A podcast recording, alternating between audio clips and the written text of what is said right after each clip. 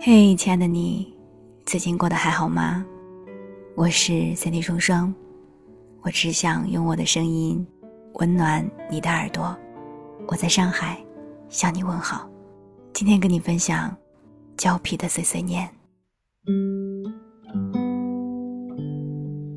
二零一三年到二零二一年，八年过去了，很多事情保持不变，很多事情。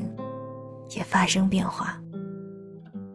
二零一三年的五月，那会儿还在读高一，也还没到十八岁。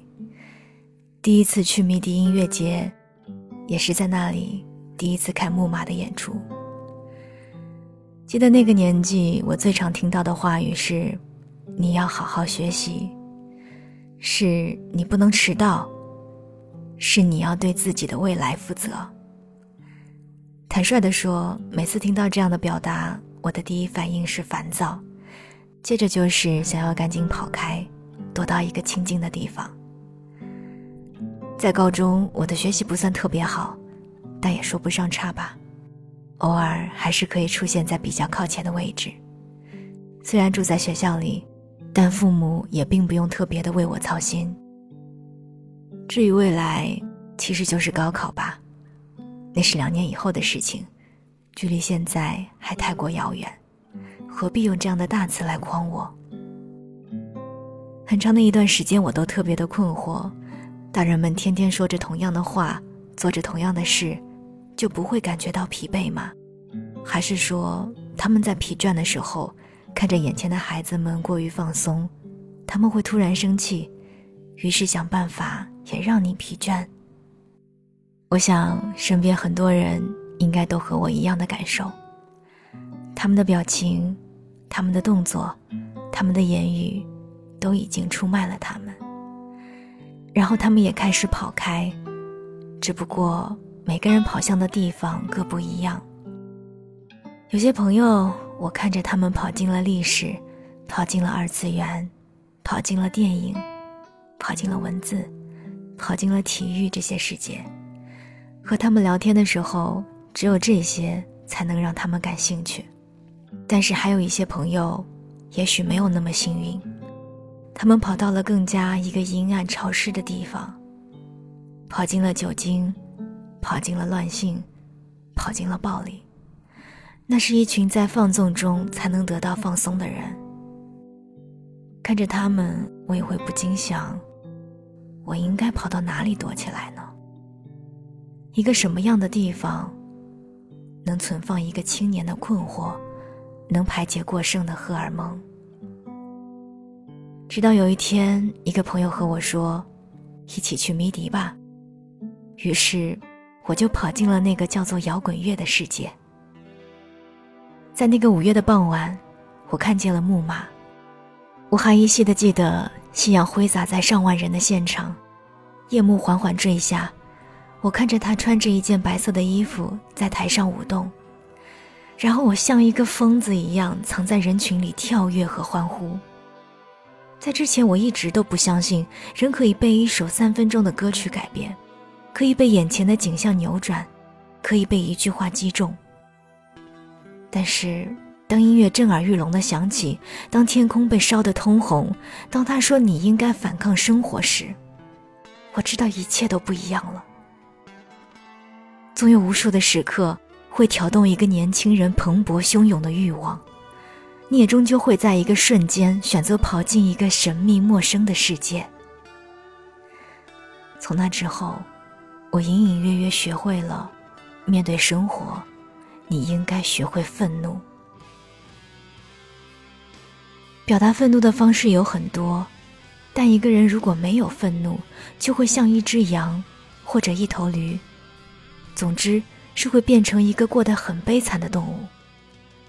所以，在一个没有到十八岁的少年心里，想的都是：如果生活不如意，你应该摧毁它，捣烂它；他如果给了你两拳，你应该更加凶狠的还击，然后大吼着说：“重新再来。”那是有关我自己，关于青春的，青春的看法。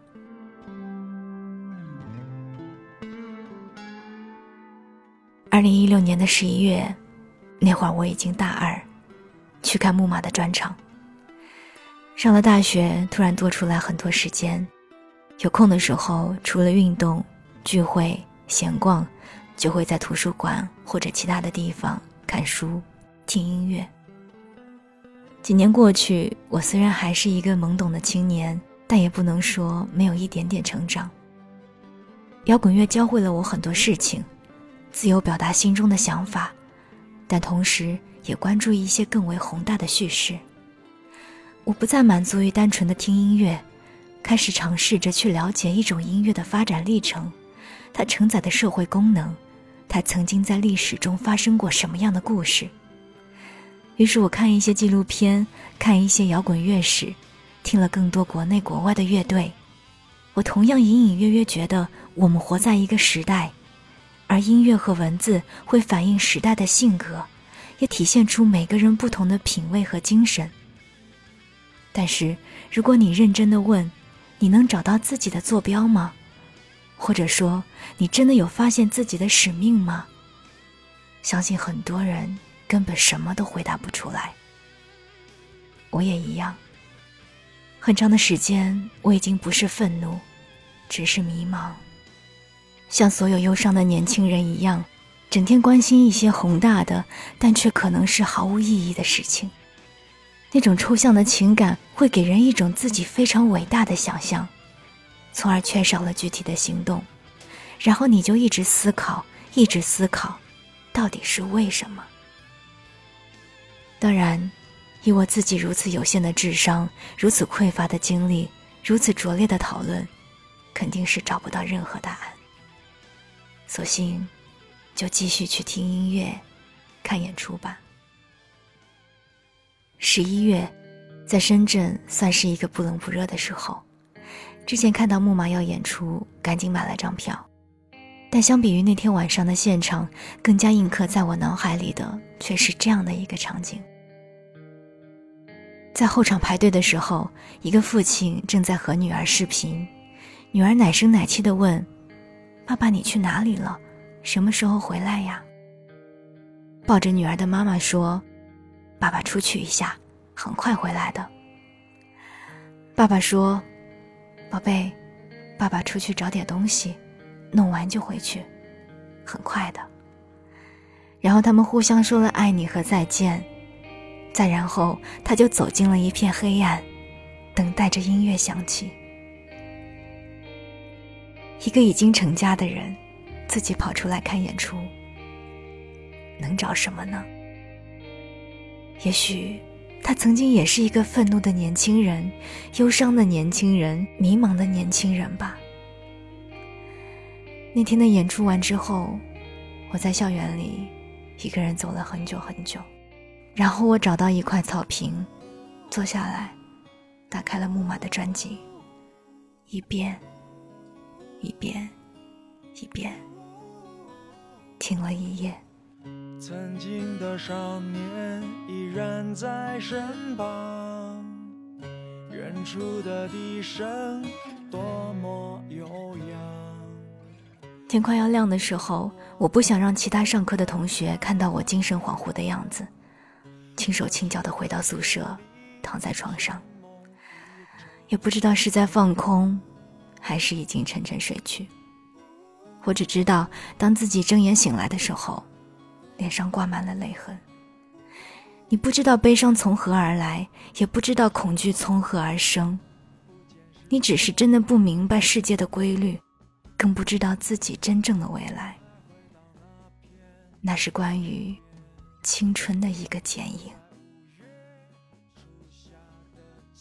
二零二一年九月，毕业两年，从深圳跑到上海工作之后，在另一座城市又去看木马的演出。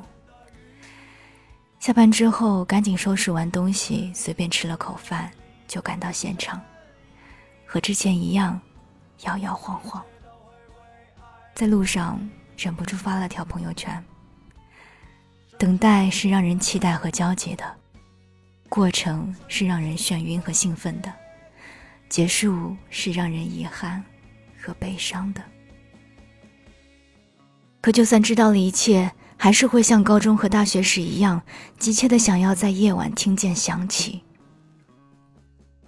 后来有朋友问我：“那你这一次，依然有泪流满面吗？”很奇怪的是，没有。我只是很感动，很开心，也很投入的在看演出，但是并没有情绪崩溃，或者歇斯底里。我脑子里想的是，这么多年过去，还能看见自己喜欢乐队的演出，实在是太好了。而且木马也在为了乐迷呈现更好的演出，灯光设计。舞台装置、音乐编曲、阵容配置，都和以前看过的很不一样，不像以前那么粗粝、阴暗、冷酷，反而变得更加温暖、有趣、明亮。以前他会说你要反抗生活，到了现在，他说看完演出你们要忘记我，继续过自己的生活。其实没错。现在大家演出完也就各自散去，每个人都有自己的生活。谁想听一个人长篇大论，谁想听一个人发泄愤怒？大家在一个美好的夜晚，在当下某个瞬间产生巨大的共鸣，身心产生极大的愉悦，已经是一件难能可贵的事情。其他的都不再重要。那些远道而来的雨。是你如此美丽的身影。我也渐渐明白，摇滚乐、看演出，变成了我的一种生活方式。对于更多人来说，可能只是一次娱乐而已，所以没有必要徒增一些琐碎的情绪。该是什么样就是什么样。